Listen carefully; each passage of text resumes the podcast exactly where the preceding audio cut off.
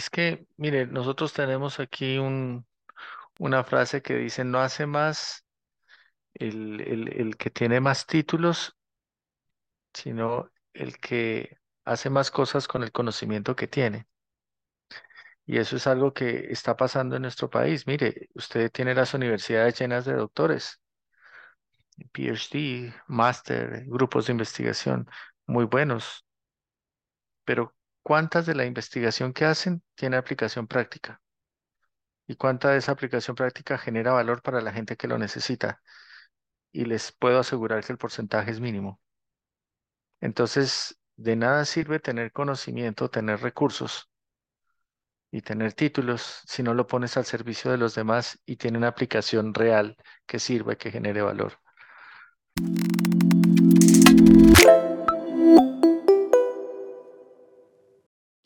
Bienvenidos Agrotitanes.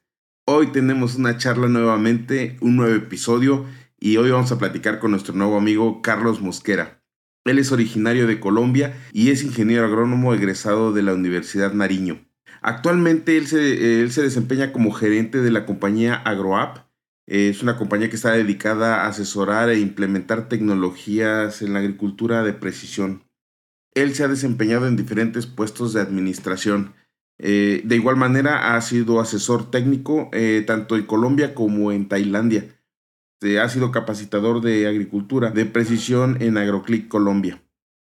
Bueno, no quiero aburrirlos más con, el, con, con, lo que estoy introduciendo el podcast. Es un podcast muy interesante.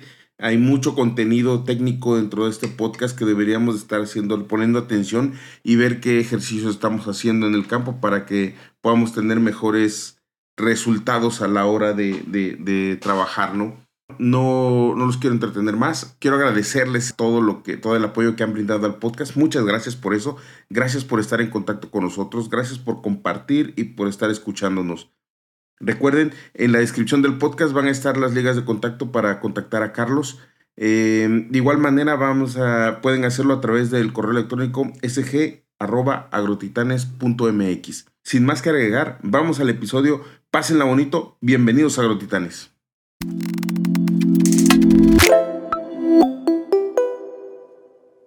Pues bueno, bienvenidos a Agrotitanes. Antes que nada, muchísimas gracias. Gracias por permitirnos estar nuevamente con ustedes, de poder disfrutar de un, quiero y, y sé que va a ser así un gran episodio.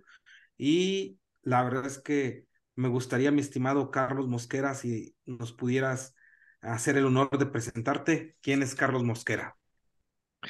Muchas gracias, Mauricio. Eh, bueno, Carlos Mosquera es una persona que nació en una ciudad muy pequeña en el sur de Colombia, una ciudad que se erigió en la base de un volcán muy grande y es una ciudad que ha tenido una historia de agricultura eh, bastante fuerte ha sido el eje principal de este departamento eh, hace muchos años. Y eh, cuando salí del colegio, tomé la decisión de estudiar agronomía en la universidad pública. Y, como todos al comienzo uno tiene muchas incertidumbres, tiene dudas, eh, pero en la medida que se fue desarrollando la, la carrera, la profesión, empecé a identificarme mucho con muchos de los propósitos que tiene la, la carrera como tal y salí egresado más o menos en el año 97 y tuvimos eh, la oportunidad de trabajar con comunidades campesinas, con comunidades indígenas.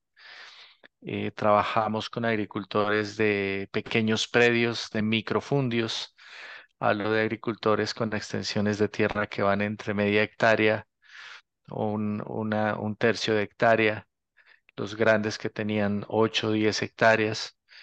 Eh, mucha de esa agricultura era de subsistencia. Eh, los medianos y los grandes agricultores ya tenían, digamos, estructuras más conformadas. Entonces fue un arranque muy, muy inspirador y muy lleno de desafíos para entender cómo podíamos nosotros apoyar a estas personas del campo para que, eh, digamos, se, se transformaran a la adopción de tecnología, a un manejo más, más técnico de los cultivos. Y ya en, en una segunda fase, eh, digamos que trabajamos con el otro, el otro gran eh, mundo que es el de la agroindustria, donde ya hay agri- agricultura con información, con técnica, con recursos, con grandes extensiones. Y digamos que haber podido eh, vivir y trabajar de la mano con estos, estos dos mundos hace que haya un enriquecimiento muy, muy eh, abundante, ¿no? De experiencias, de formas de abordar el mundo, de abordar la agricultura, entender un poco la agricultura eh, en estas diferentes actores. Y bueno, luego de eso hicimos unos estudios en sistemas de información geográfica, eh, teledetección, eh, una maestría en, en administración y finanzas.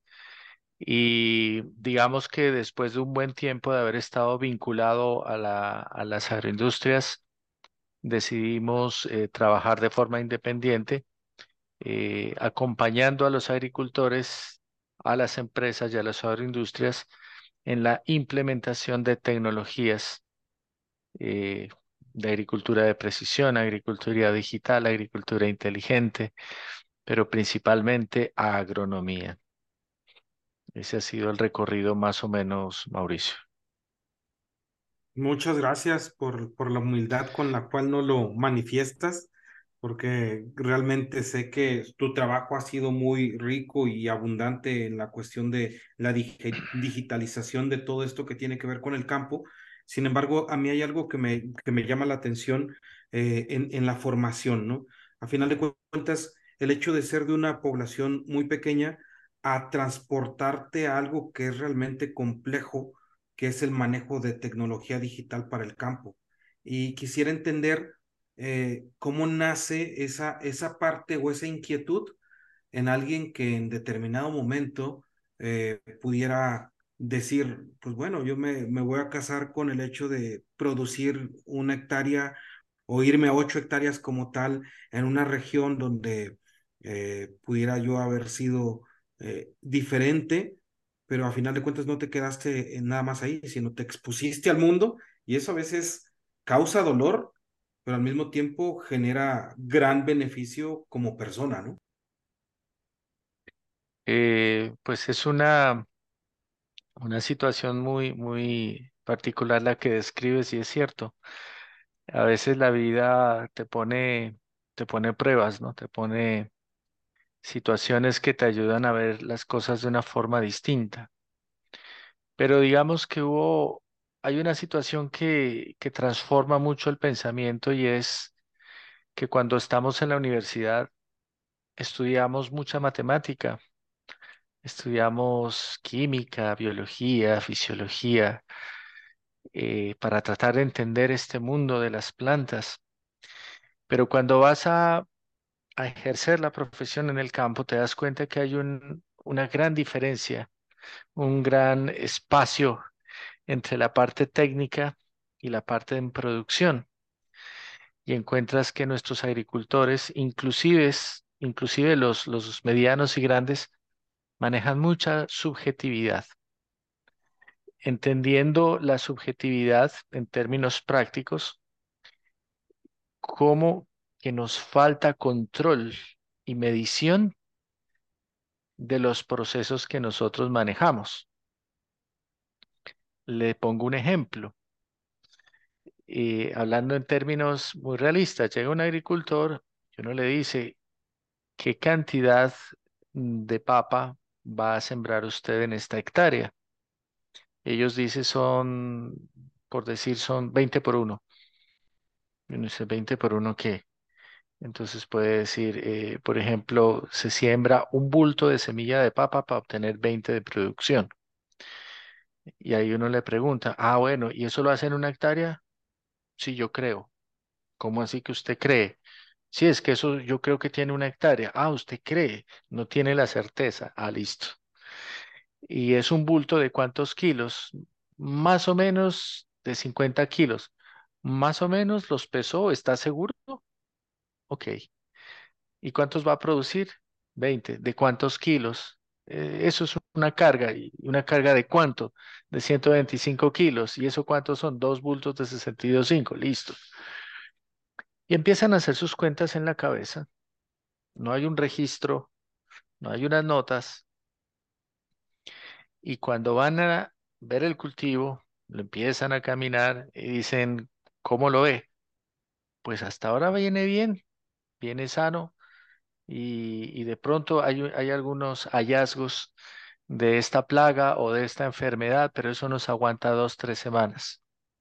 Hay que estarle echando ojo para ver cuándo le aplicamos. Y ese es el lenguaje cotidiano de muchos de nuestros agricultores. Imagínese por un momento que transformemos esa cultura y, le, y el agricultor diga, mi lote es de 10.000 metros cuadrados o de 10.200 metros cuadrados y voy a necesitar 1.300 kilos de semilla, poniendo entre 60 y 70 gramos por sitio cada 40 centímetros con una distancia de siembra de 1,10. Y tengo que llegar a tener tantas miles de plantas por hectárea, lo que igual me va a llevar a requerir una mezcla de tantos litros de agua por tantos litros de esto o tantos gramos de esto. Y eso me tiene que costar aproximadamente esto. Para una persona que sale de la universidad puede resultar algo elemental, pero cuando vas al campo mucha gente no lo hace. Entonces, ¿qué está sucediendo? Que los agricultores, como no tienen claro el área que tienen y como no miden bien cómo siembran, sobredosifican o subdosifican. Y cuando tú sobredosificas, entras en sobrecostos. Y cuando subdosificas, pones el riesgo el cultivo, porque no va a controlar bien una plaga o una enfermedad, o te va a faltar una buena nutrición. Y entonces viene la, la afirmación cotidiana. Me fue mal, estuve de malas. Es que así es la agricultura. Cuando realmente Híjole. tenemos toda una oportunidad por medir y por controlar. Y, y hay un Eso cambia dicho, todo. y hay un dicho muy, muy complejo y al mismo tiempo tan, tan sagaz como lo es, ¿no? Que dice que más vale vivir del agricultor y no de la agricultura, ¿no? Porque realmente es mejor agarrar y comercializar productos para poder tener un, un resultado económico y no realmente como tener esa aportación de valor, como lo que estás haciendo algo tan sencillo, entre comillas, para nosotros como profesionistas, profesionistas, pero realmente es una oportunidad de realmente ser mejor como agricultor desde tu mismo pedazo de tierra, ni siquiera buscando otra tierra, sino la misma, ¿no? Es correcto. Entonces, mire, por ejemplo, prácticas tan simples como la aplicación de insumos. Hemos encontrado que una gran proporción de agricultores no calibra las bombas, no calibra las boquillas. Inclusive, puedes hacer aplicaciones con un dron, puedes hacer aplicaciones con un tractor autopropulsado. Si no lo calibras bien, no pasa nada. No hay mejoría, no hay aporte, no hay avance. Por ejemplo, el concepto de la concentración, el número de gotas por centímetro cuadrado que debes aplicar en una hoja y que va a ser distinto dependiendo del cultivo, del momento de desarrollo. Esos finos detalles, esos pequeños detalles marcan la diferencia. Si ustedes van a las empresas más eficientes del mundo en agricultura, llevan un control muy fino de esos detalles. Entonces no es que ellos sean mejores que nosotros, no es que ellos tengan más dinero, no es que ellos sean más inteligentes, no, son más disciplinados, son más rigurosos en medir. Y cuando usted como agricultor se vuelve riguroso en medir, baja mucho el riesgo y aumenta la probabilidad de ser más exitoso. Y eso fue lo que yo vi a temprana edad. Y en aquel entonces la gente no era muy familiarizada con la estadística, con la matemática, con la biometría.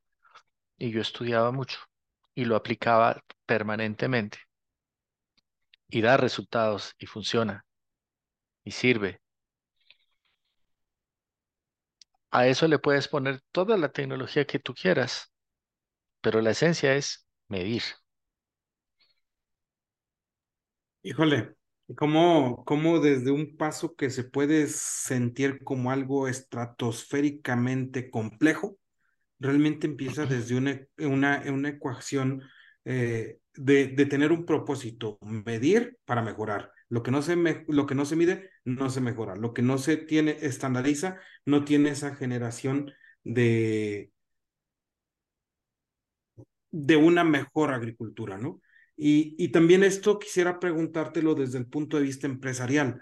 ¿Cómo realmente has podido tú implementar estas estrategias en la estrategia de lo que hace tu empresa? Que a final de cuentas es acompañar en estos factores que nos estás comentando, que es eh, tener toda esta información de valor, pero no nomás tenerla así como que, ah, tengo tengo el 10, ¿no? Sino que realmente qué significó hacer el 10 o cómo llegué al 10. ¿Cómo lo haces, mi estimado Carlos? Bueno, esta es una pregunta muy, muy compleja y es que en América Latina está pasando algo muy interesante y es que hay una desconexión entre el académico inclusive entre eh, la empresa que ofrece insumos, que ofrece maquinaria, que ofrece equipos, tienen una desconexión con el agricultor. Y Osterwalder, que es un, un personaje que trabajó mucho cómo crear modelos de negocio, él planteaba en su teoría que uno tiene que empezar a construir algo que genera valor a partir de lo que le genera dolores a las personas. El dolor en lo económico, el dolor en lo social, en lo emocional, en el trabajo físico, en la comercialización, en la financiación. ¿Qué le duele al agricultor? ¿Qué es lo que le pesa al agricultor, al empresario? Entonces muchas veces se llega a ofrecerle cosas a la gente pero no empezamos preguntando qué le duele, qué es lo que usted realmente necesita, dónde, dónde se le está perdiendo su dinero, dónde siente usted que están sus mayores problemas. Cuando uno se da la tarea de entender lo que necesita una empresa, lo que necesita un cultivo, un agricultor, se vuelve más, eh, digamos, preciso en qué tipo de herramientas pueden ayudarle a impulsar. Eh, le pongo un ejemplo, hablando en términos prácticos, y pasémonos ya a otro contexto, por ejemplo, el mediano y grande agricultor que tiene tractores. Resulta que le están trayendo una máquina que le va a ayudar a hacer un control de malezas muy eficiente, con sensores ópticos, con GPS, con computadoras, con todo. Pero resulta que cuando ves la estructura del negocio de él, de la estructura de costos de su cultivo, las malezas representan el 3%. Y cuando vas a ver cuánto le representan los fertilizantes, es el 28%. ¿Qué quiere decir? Que ese tractor con esa tecnología es algo muy bueno, muy positivo, que genera valor, pero no es la urgencia del agricultor. Al agricultor le está tallando más cómo controlar la aplicación de fertilizantes. Eso se llama optimizar el esfuerzo, optimizar la tecnología. Y es ahí donde tenemos que llegar primero, a, resolver el problema que más le cuesta. Mire usted, por ejemplo, lo que está pasando hoy en México. Están viviendo una sequía muy grande. Y el factor agua se vuelve un factor crítico y estratégico para ustedes. Si a mí me preguntan, ¿usted qué tecnología implementaría acá? La primera es cómo mido yo las fuentes de agua, cómo mido el consumo de agua por hectárea en cada uno de los cultivos, cuánta agua me estoy gastando, cómo es, por ejemplo, eh, la evapotranspiración de los cultivos. Ahí hay un esfuerzo muy grande. Y mire usted, que precisamente en este hermoso país que es México, hoy están llegando empresas a vender tecnologías, muy buenas todas, con buenas intenciones, pero es que aquí no se trata de, de, traerlo todo e implementarlo todo, no. Empecemos por lo que más nos está doliendo. ¿Y qué le duele a México ahorita? ¿Cómo gestionar mejor el agua? Y ahí hay que empezar a trabajar. Ese es el caso de México, es el caso de Portugal, es el caso de Perú. Y por ejemplo, en Perú la situación también es tremenda porque ellos tienen mucha agricultura en zona desértica y esos suelos no tienen nutrientes, entonces tienen que hacer prácticamente una especie de, de nutrición a través del fertirriego y no se cuenta con ningún aporte nutricional del suelo para el cultivo. Es como un invernadero a- al aire libre, por decirlo así. Una Entonces, semi-hidroponía. exactamente.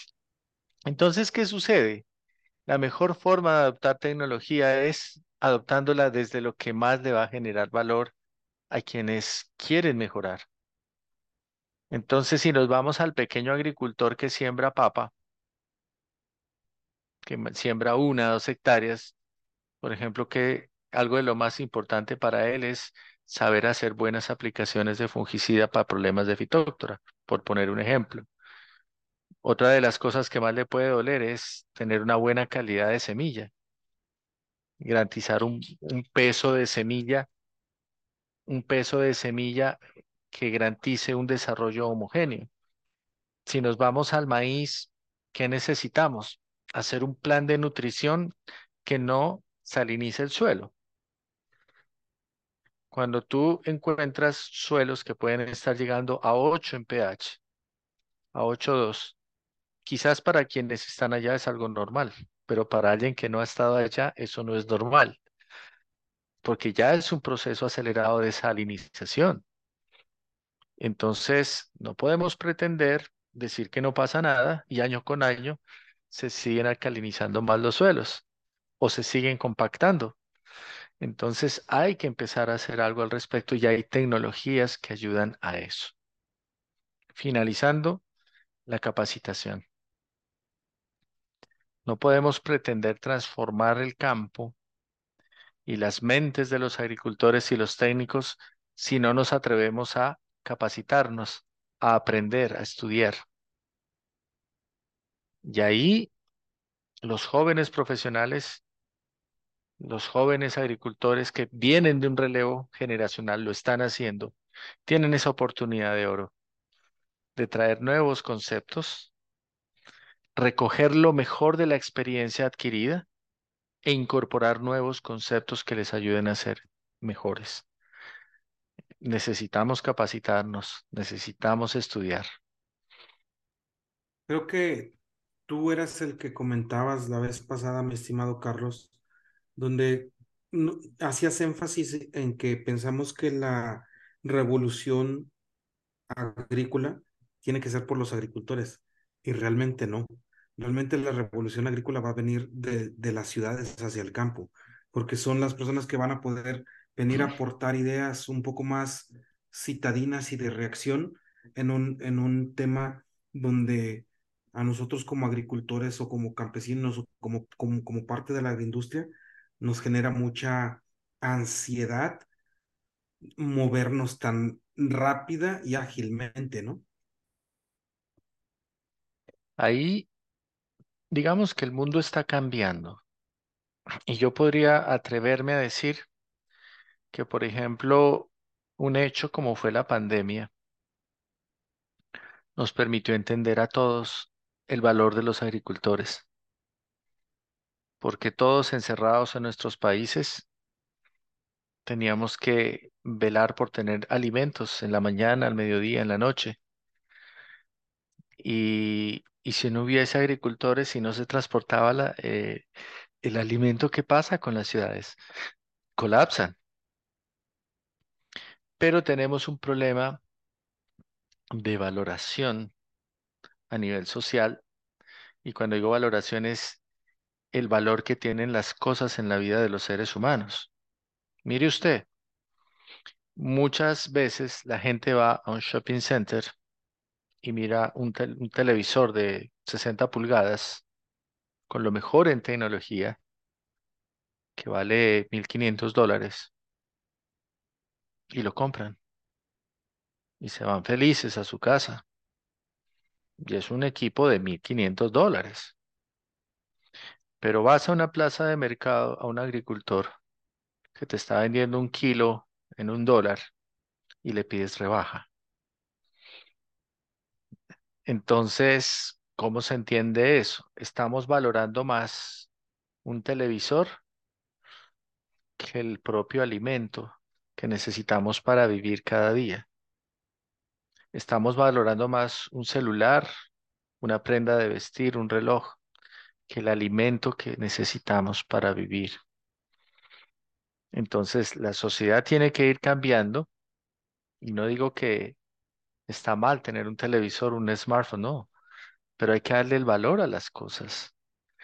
Y el trabajo de recolectar fruta, de recolectar un maíz, de recolectar cualquier producto, es algo muy importante y es algo muy valioso. Y nosotros como sociedad tenemos que entender que a estas personas hay que tratarlas bien y hay que valorar su trabajo, porque sin ellos no nos va bien a todos. Entonces, el trasfondo de esto, Mauricio, es valorar la agricultura, cambiar el chip, cambiar esa mentalidad que tenemos. Y eso tiene una connotación histórica. Si ustedes estudian la Biblia o estudian otro tipo de libros que hablan de la historia de la humanidad, todos coinciden en un mismo mensaje. Las primeras comunidades, ¿a quién eran la persona que más valoraban?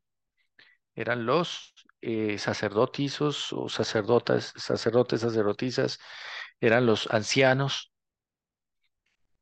Y después venía un personaje muy importante que eran los guerreros. Eran muy valorados en la sociedad y tenía toda una estructura de valoración la sociedad desde siglos atrás. ¿Y quién quedaba siempre en el último lugar del escalafón? El labrador Y la mujer, y la mujer. Y si nosotros entendemos eso en la dimensión correcta, nos damos cuenta que es todo lo contrario. La mujer como eje del hogar y los alimentos como algo necesario para vivir. Entonces, entender esas cosas lo aleja uno un poquito de ver la agricultura tan superficialmente y se da cuenta que es algo valioso y importante para el mundo, para la sociedad. Y la tecnología lo que ayuda es a que empecemos a sacarle mejor provecho a estos recursos que tenemos, al suelo, al agua, al sol, a la semilla, a la genética, y ayudar a estas personas que son protagonistas a que sean mejores. La tecnología no va a quitar puestos de trabajo, les va a ayudar a los que hoy están a ser mejores. Y eso es lo que hay que empezar a, comprender. híjole, inspirador, retador y muy, y muy complejo el término eh, o, la implementación de todos estos conocimientos para un bien o un fin común que es mejorar nuestros temas agrícolas. Sin embargo, hay temas que, que me gustaría tratar desde el punto de vista de que los dos venimos de un pueblo, que a final de cuentas, mucho del tema eh, en la agricultura es un tema de un alcoholismo fuerte, de un tema de, de, de, de situaciones eh, de estupefacientes también complejas, pero quisiera ir como en esa situación de que a final de cuentas lo veo como un, un gran autosabotaje, de que a final de cuentas siempre estamos en boga de querer más, pero muchas veces para tener mayores placeres eh, lúdicos, ¿no? Realmente ahí, ahí es cuando, digamos, eh, la búsqueda del equilibrio eh, juega un papel muy importante. Eh, digamos que estamos en una sociedad que, que está enferma a nivel global y estamos ante una inmensa necesidad de sanar, sanear nuestro espíritu y entender el concepto de equilibrio.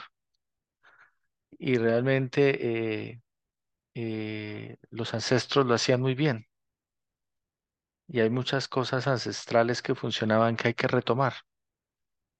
Conceptos como el equilibrio.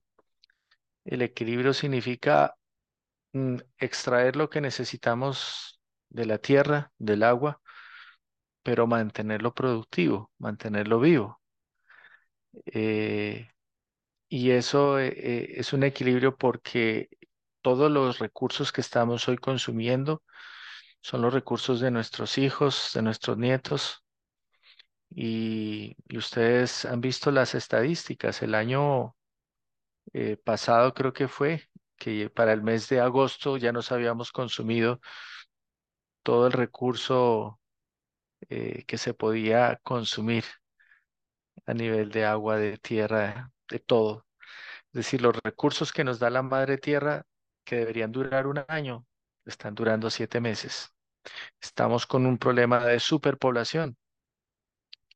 Entonces realmente hay que buscar sociedades más equilibradas y el equilibrio significa ser más eficiente.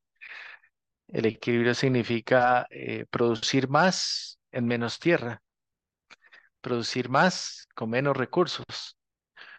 Y eso no es una cuestión de magia, es una cuestión de entender los números, de entender cómo controlar, de entender cómo se logra.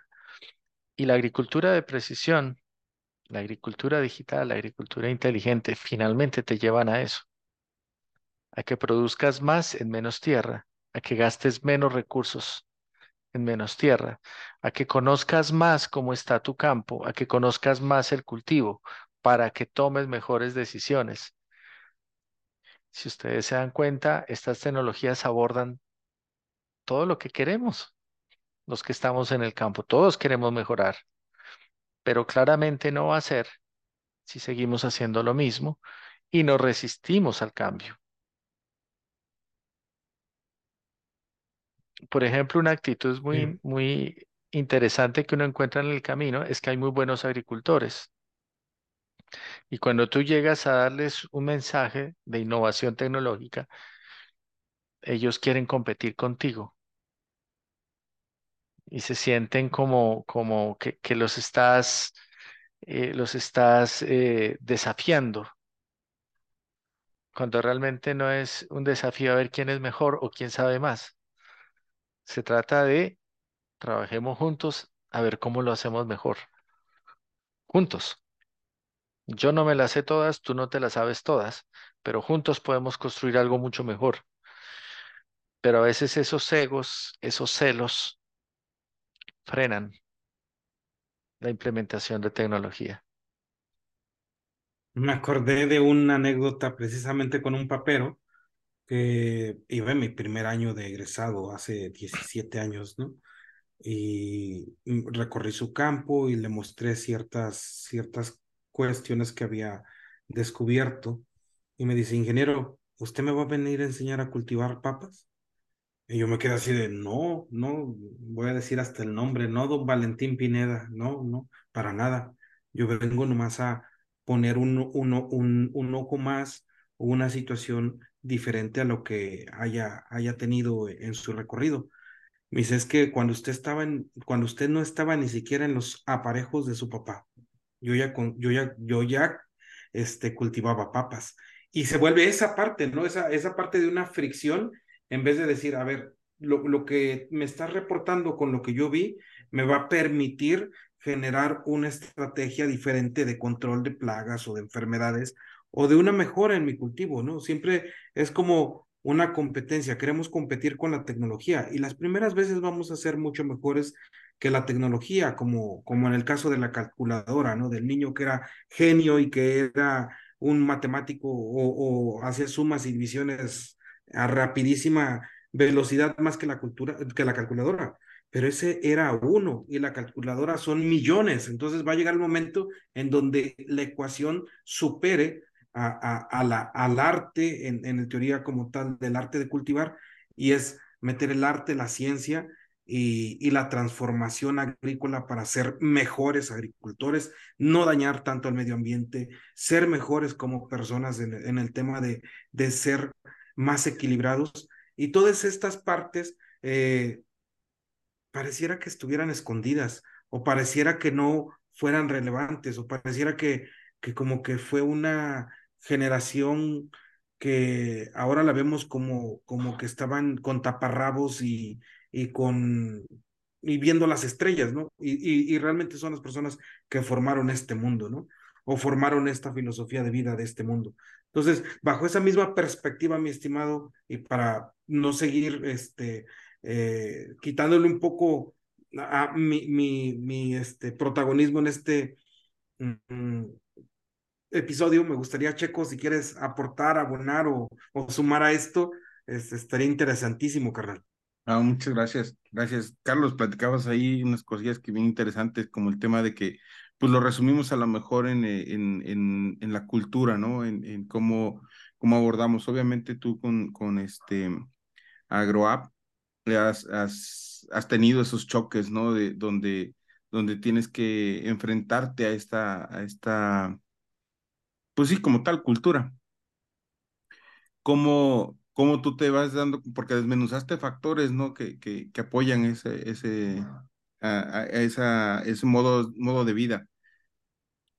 ¿Cómo, ¿Cómo los observaste o cómo fuiste tú desmenuzando esos factores para poder darte cuenta que eso pegaba en contra a la hora de, de, que uno quisiera producir mejor o ser más eficiente a la hora de producir? Eh, mira, hay, hay cosas muy interesantes, ¿no? Uno a veces le dice a un agricultor, a una empresa, muéstreme por favor el récord de lo que aplicó.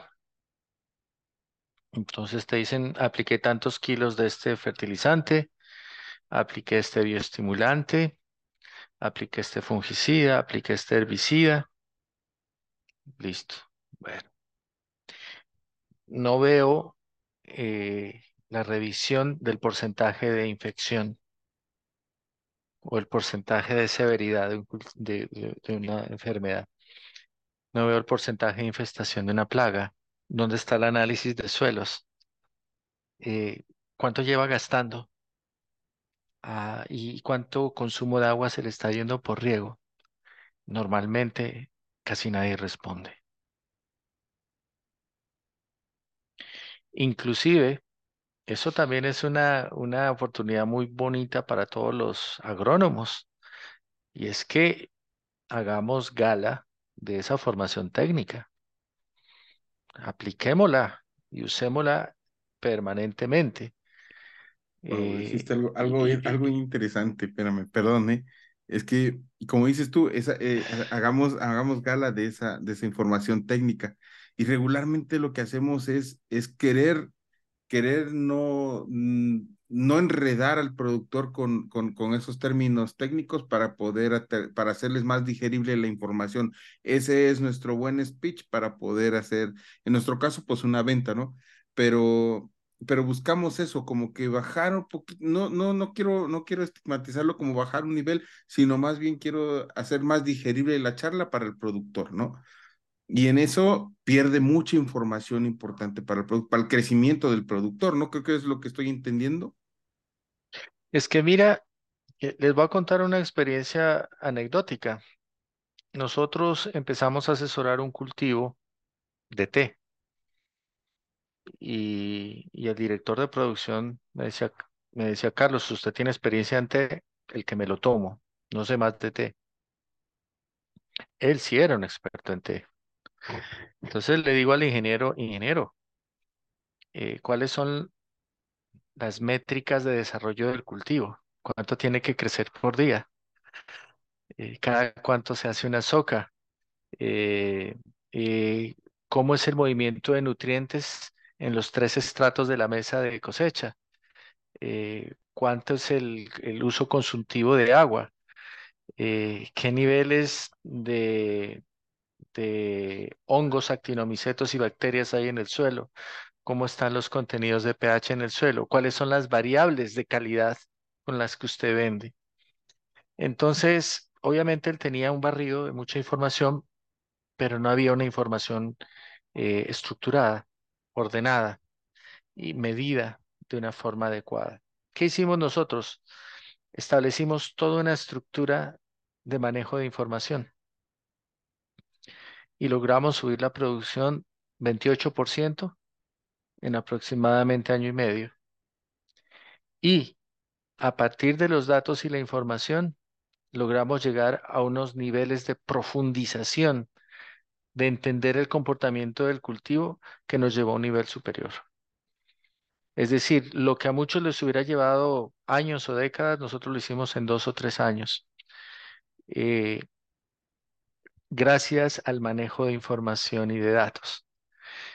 Pero no es lo mismo decir, es que el clima no nos ayudó, a decir, mire, es, que por cada eh, kilowatt que haya menos o cada, eh, eh, digamos, unidad de radiación que tengamos, va a afectarme la producción en tantos gramos. Eso es distinto, porque ya tienes números y tienes métricas que te dicen por qué sí o por qué no.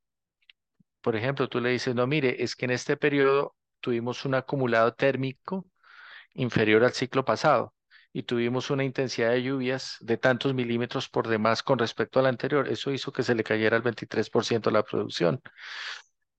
Números, datos. Eso cambia la historia. Repito, cambia la historia. Y concuerdo plenamente contigo. El papel de los agrónomos es hacerlo complejo fácil para el agricultor, pero no excluyente. Tú puedes hacerlo fácil y explicárselo. Por ejemplo, yo tengo clientes que les digo, nos vamos a ir con una bioestimulación aplicando, por ejemplo, gluconacetobacter, eh, que son bacterias nitrificadoras, y vamos a trabajar eh, un, un, un producto que tiene aminoácidos y lo vamos a mezclar así para subir de 1200 kilos de materia seca semana a 1400 kilos de materia seca. ¿En qué se traduce? Que vamos a lograr seguir creciendo y no separar el crecimiento. ¿Listo? ¿Qué entendió la agricultora? Vamos a perpetuar el crecimiento, pero ya se le quedó el número de 1200 a 1300 kilos de materia seca por hectárea. Entonces, a futuro, cuando tú le digas es que el nivel está en 900, te va a decir, ¡Ah! ingeniero, la otra vez aplicamos producto cuando ya estaba en 1200, que estaba así. Ahora no lo vamos a hacer, que estábamos más quedados, y los empiezas de una forma muy sutil a meterlos dentro del manejo técnico y el manejo de los números. No subestimamos la gente. El agricultor puede entender y si el agricultor entiende más, mucho mejor. Sí, pues se crece para todos lados, se crece muy padre. Porque eh, eh, ese, ese, es en algún momento alguna de, de, mis preguntas ahí que yo me hacía personales, en las que decía, bueno, ¿qué tanto sería viable el que nosotros le exijamos un poquito más eh, en cuestión técnica al productor, ¿no? Y, y, no es por el bien de uno, ¿no? Que, que uno se va, va uno a, vender, sino más bien por el mismo beneficio de ellos, ¿no? El crecimiento intelectual, cultural, este, en este, en este transmitir ideas y recibir ideas de, de, la otra persona, ¿no? Entonces está bien padre ese método porque sí, sí, te hace pensar, te hace reflexionar y, y sobre todo te hace crecer. Muchas gracias, Carlos, por esa información.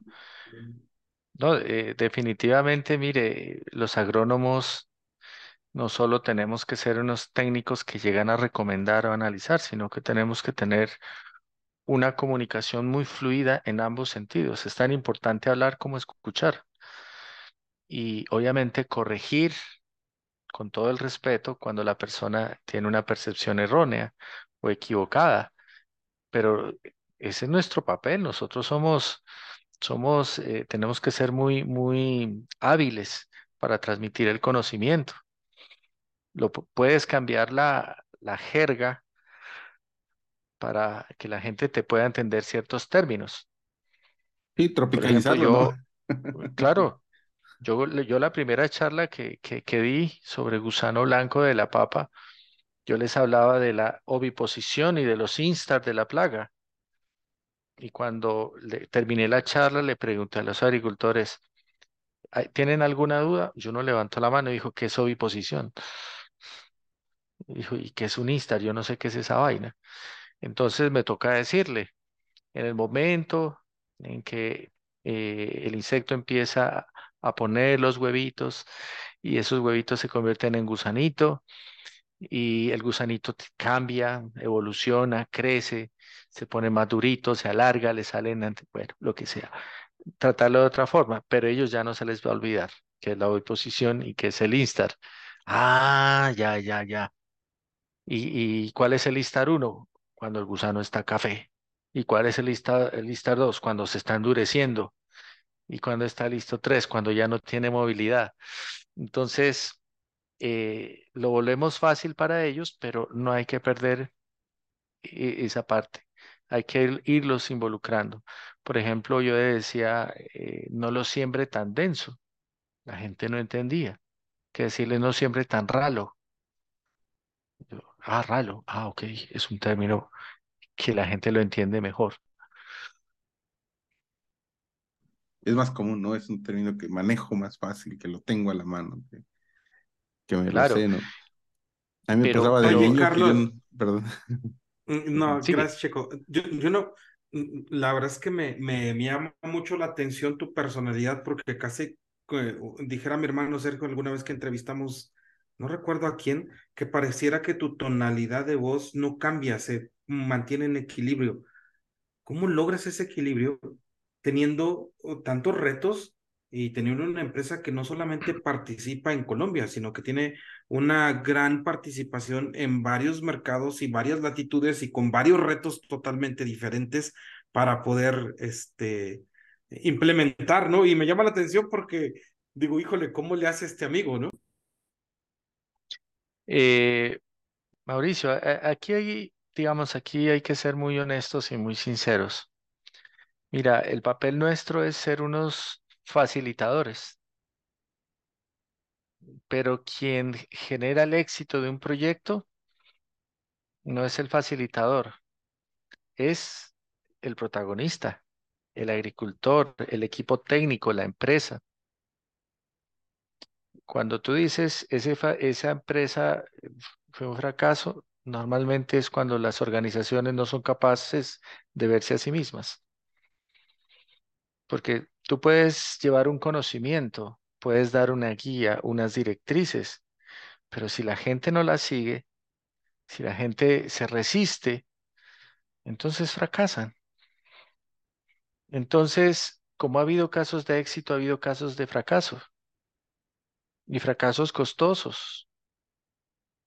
Lo que pasa es que cuando eso pasa, la gente no te habla y no es porque estén molestos contigo, sino porque están apenados. Les da pena admitir que se equivocaron y que de pronto una actitud obsesiva o una actitud, eh, eh, digamos, arrogante llegó a que se acabara con una gran oportunidad. Entonces, eh, a mí no me, digamos, en mi experiencia me ha tocado ayudar a las empresas a implementar y me ha tocado volver a reparar lo que ellos mismos no manejaron de la mejor manera. Entonces me vuelven a llamar y ¿qué vamos a hacer? Lo mismo que les dije la primera vez. ¿Cómo así? Pues, Yo les había dicho qué hacer. Es que hay un camino, hay una forma. Si usted quiere ponerse a, experimentar y a jugar, entonces no necesita ningún asesor. Haga todo por su cuenta em- y aprenda al ensayo y al error. Y pierda tiempo y pierda dinero y pierda recursos y pierda credibilidad y pierda resultados. Pero si tú contratas un asesor, pues tienes que creerle. El- el- el- créame que un consultor no va para engañar ni para hacer daño. Un consultor va a aportar, a enseñar. Entonces, eh, depende cómo la gente lo quiera ver. Entonces, eh, el éxito lo demanda la actitud de las personas, el compromiso, la determinación, la continuidad. Y ahí es donde, eh, digamos, todos tenemos que tener una, una apertura para implementar tecnología. El día de hoy quisiera empezar con una, a empezar a implementar tecnología yo como agricultor pequeño. ¿Cuál sería mi primer paso? Como, o cuáles serían mis, mi- mis herramientas básicas para empezar como que a, tener este rush, ¿no? A empezar con esta, con esta aceptación o con esta colaboración con la tecnología. Mire, la tecnología no comienza en un aplicativo móvil o en un GPS o en una imagen satelital. Eh, la aplicación comienza, mejor dicho, la tecnología comienza cuando tú tomas la decisión de gestionar mejor tus recursos, cuando tú tomas la decisión de medir tu operación, medir tus lotes, llevar los costos, medir las dosis, calibrar los equipos, hacer observaciones de campo, sacar porcentajes de infección, porcentajes de infestación, porcentajes de germinación, cuando cuentas el número de capturas de adultos en las trampas, cuando tienes disciplina con la frecuencia cuando miras las etiquetas, cuando miras las dosis, cuando miras si la boquilla es la adecuada, si ves si el gasto de consumo es... Cuando tú tomas esa decisión, ya estás implementando eh, tecnología, porque si tú traes un aplicativo móvil, traes un dron, traes un computador, de nada te va a servir si no hacemos bien esto que es básico. Los tractores, las computadoras, los GPS, los drones, las imágenes satelitales no hacen magia y no hacen milagros. Son medios para poder gestionar mejor el campo, pero necesitamos cambiar aquí primero. Entonces, la mentalidad es una situación. ¿Por dónde comenzar? Conozca cómo son sus suelos, conozca eh, cómo son sus consumos de agua, conozca sus costos. Por ahí toca empezar. Eh, Y para eso hay muchas herramientas, una gran diversidad, diferentes empresas, tecnologías, hay de todo. Dirás, Pero hasta un cuaderno y un lápiz. Desde ahí. eso, eso, eso, eh, de- mire, yo cuando fui profesor en la universidad pública, yo les enseñé a los estudiantes a hacer prescripciones, a hacer mapas, a manejar GPS, a manejar información satelital. Y eran eh, chicos de 20 de 20 años que las clases acababan los viernes y yo los llamaba el sábado y el domingo, de 6 de la mañana a 10 de la mañana, y les daba conocimiento extra. Llegaban todos, 36, y llevaban su calculadora y buscaban el aplicativo, tenían la voluntad de aprender, tenían el deseo de mejorar. Y si uno tiene eso, todo se ayuda.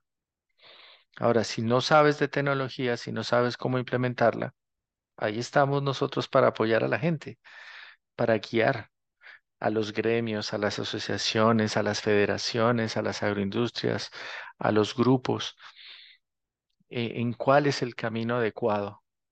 Y eso no es una fórmula que se repite y se copia. Cada cultivo, cada región tiene una connotación distinta. Por eso es que muchas empresas tecnológicas están fracasando, porque quieren implementar todo como lo hicieron en sus países, con las mismas herramientas, con las mismas creencias, cuando México es un cuento distinto. Perú es otra historia, Ecuador, Brasil, Guatemala, Panamá. Cada país tiene su idiosincrasia, sus cultivos, su historia, su cultura, y hay que ver cómo le llegamos a la gente. No hay fórmula mágica, Mauricio. No hay metodología perfecta. Hay que observar, hay que escuchar y ver cómo establecemos las tecnologías. Para ser respetuoso con tu tiempo y, y entrando a la parte filosófica que hace un rato te manifestamos, era si el día de hoy empezaran tu biografía o tu autobiografía, ¿con qué frase empezaría, mi estimado Carlos? Yo diría, no es una pregunta fácil, pero la resumo en algo, pero la resumo en algo. eh, tener la voluntad y la disciplina te permite, te permite solventar cualquier obstáculo. Disciplina y voluntad. Eh, este mundo está hecho para la gente que está dispuesta a, a que las cosas sucedan, no acomodarse. Eh, ajustarse a la comodidad, al no cambiar, a permanecer ahí, eh, eso es como, como estar muerto en vida. Pero cuando te arriesgas a transformarte, a exigirte, a dar la milla extra cada día en todo lo que haces, las posibilidades son infinitas y todo es posible. Yo no creo que este mundo sea de que haya gente más o menos privilegiada. Este es un mundo que tiene gente que se exige más, que lucha más, que no se deja vencer y los otros que se dejan vencer fácilmente.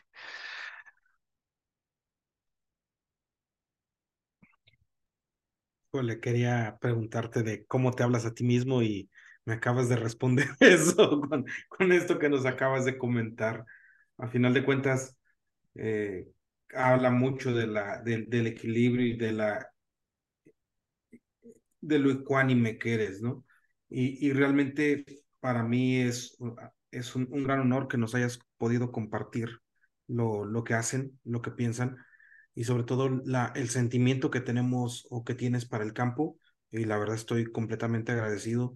Espero no sea el primer, que, que espero no sea la última, sino sea el, el inicio de algo que podamos seguir este, cultivando, mi estimado Carlos, y la verdad, muy admirable tu trabajo y muy admirable tu persona.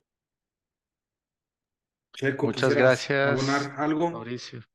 Carlos, Carlos, muchas gracias por el episodio. Estuvo chingoncísimo, como decimos aquí en México. Muchas gracias.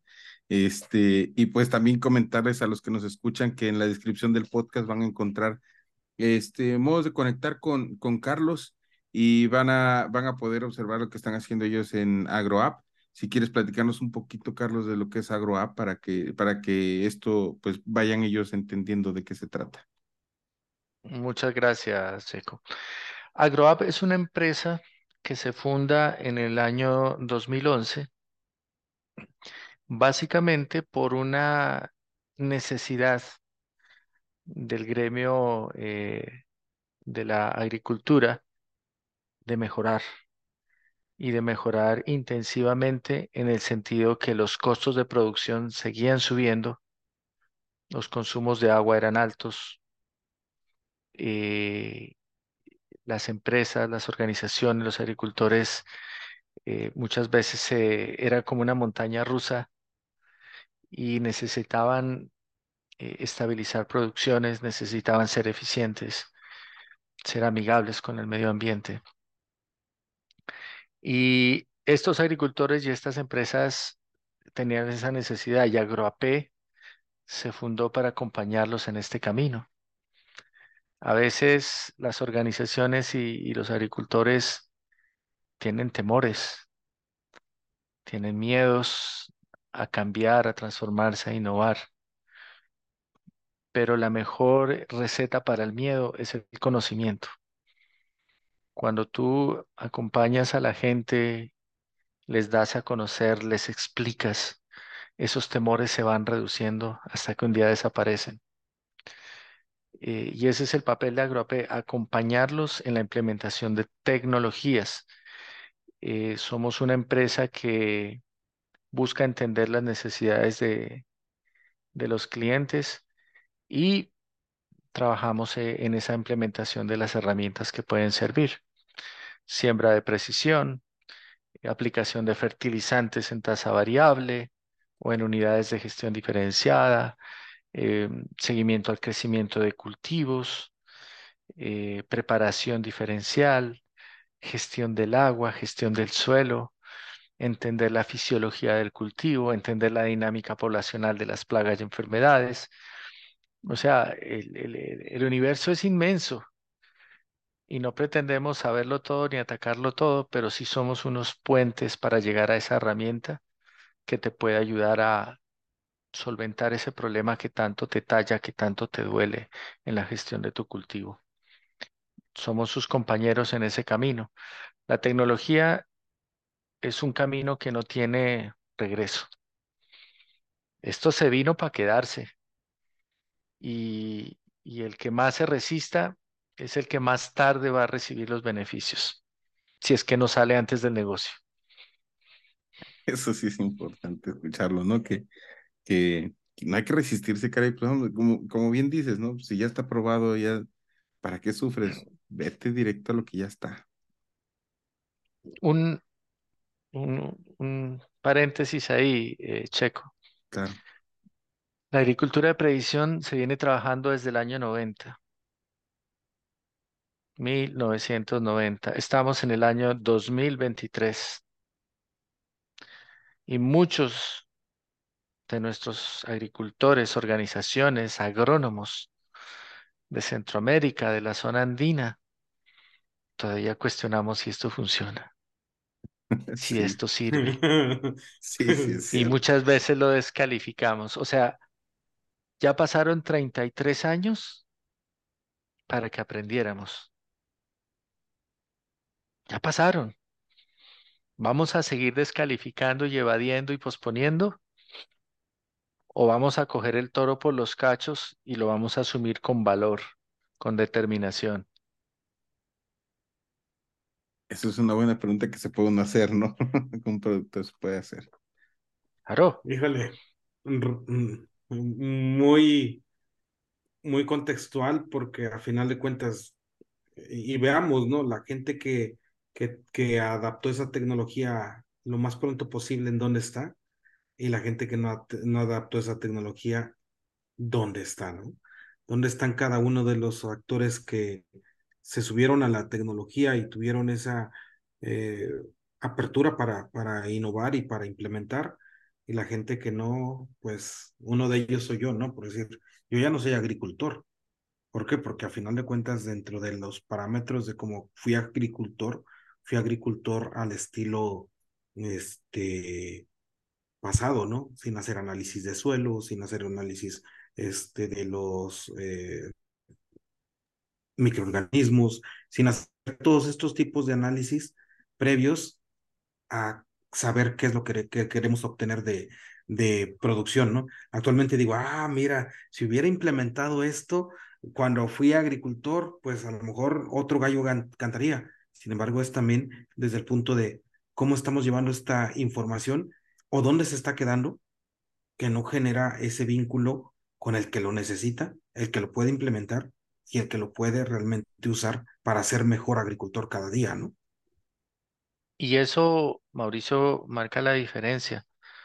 Yo tengo el caso de una agricultora de café de 5 hectáreas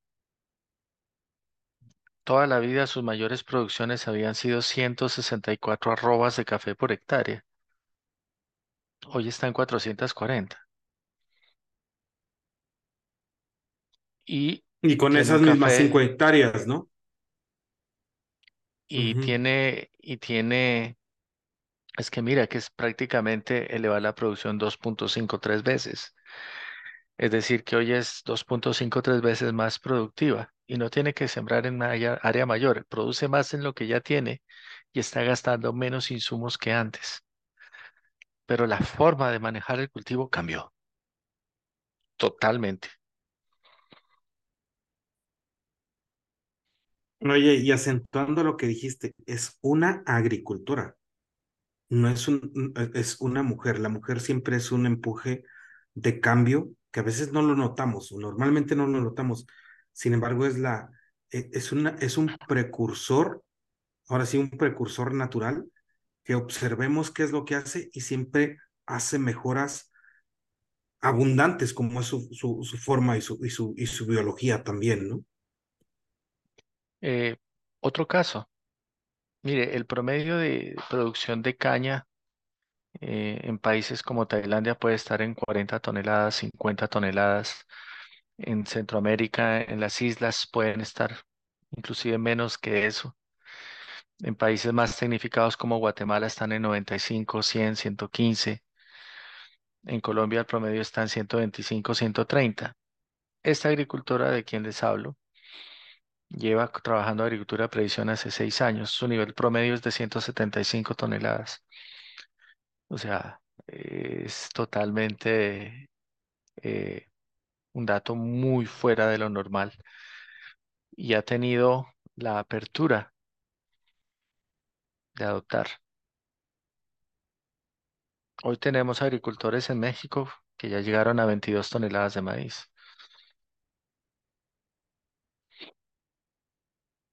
Y aún así hay mucho por mejorar. Porque dentro del mismo lote tienen zonas con 30% menos de producción. Y podemos estar llegando a tener sobreaplicaciones de nitrógeno. Es decir, hasta los más buenos tienen que mejorar. Imagínense los que están atrás.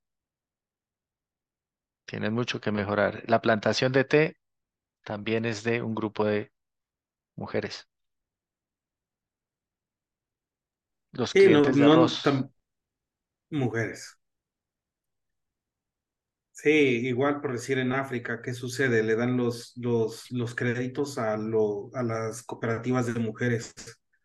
Sepa que, qué nos está pasando a los varones que estamos este, llevando el recurso a un, a un rumbo no tan abundante como lo puede llevar a veces una mujer, ¿no? Eh, lo, lo que le digo es, es una cuestión de apertura mental. El hombre puede y es capaz. Lo ha hecho toda la vida, pero podría ser mejor. Pero tiene que haber apertura. Sí, claro. Totalmente. Desde aquí un, una felicitación, un abrazo a todas esas mujeres que, que están, que están dándole a la agricultura felicidades. Sí. Exactamente. Pues bueno, muchísimas gracias, mi estimado Carlos, un honor, un placer y seguimos en contacto. Este, pues síganos también a nosotros en las redes sociales, a Agrotitanes. Tenemos un espacio para todas aquellas personas que quieran compartir y que quieran ayudar a que tengamos más agrónomos que nos inspiren, como es el Carlos, como es Carlos Mosqueda, como, como son gente que a final de cuentas están haciendo que el, el medio y, y sobre todo nuestro medio, nuestra convivencia y nuestra forma de vivir sea mejor. Te, te admiro y, y muchas gracias, Carlos. Muchas gracias a ustedes por su generosidad. Eh, un- una, una, una frase que se nos está olvidando. Eres un verdadero agrotitán, mi estimado. Muchas gracias, Mauricio y Cheo, por su generosidad, por abrirme estos micrófonos y estas cámaras de Agrotitanes para expresar un mensaje.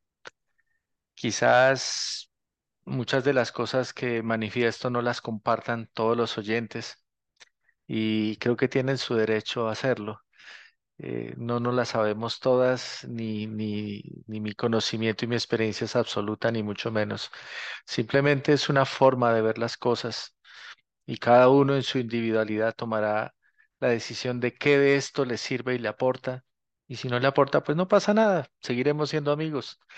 Finalmente estamos en el mismo camino que la agricultura y los que estamos en la agricultura es porque amamos lo que hacemos. Muchas gracias, Carlos. Gracias por la oportunidad de conocerte. Serio, un verdadero. Cuídense.